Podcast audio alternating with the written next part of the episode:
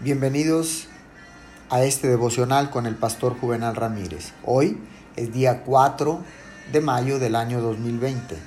La palabra del Señor dice en el libro de Mateo capítulo 5, verso 45. Él hace que salga el sol sobre malos y buenos y que llueva sobre justos e injustos.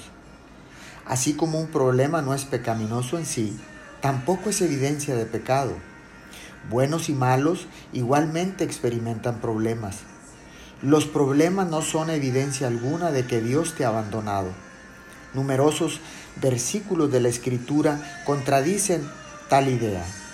Job es un ejemplo en el que Dios dio testimonio explícito de su profunda piedad y sin embargo permitió que Satanás afligiera a Job más que a nadie para propósitos sabios y beneficiosos.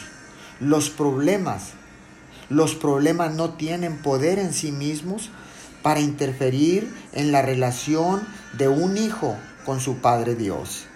Oremos. Padre Celestial, amado Dios, sé que los problemas no tienen poder para interferir en mi relación contigo.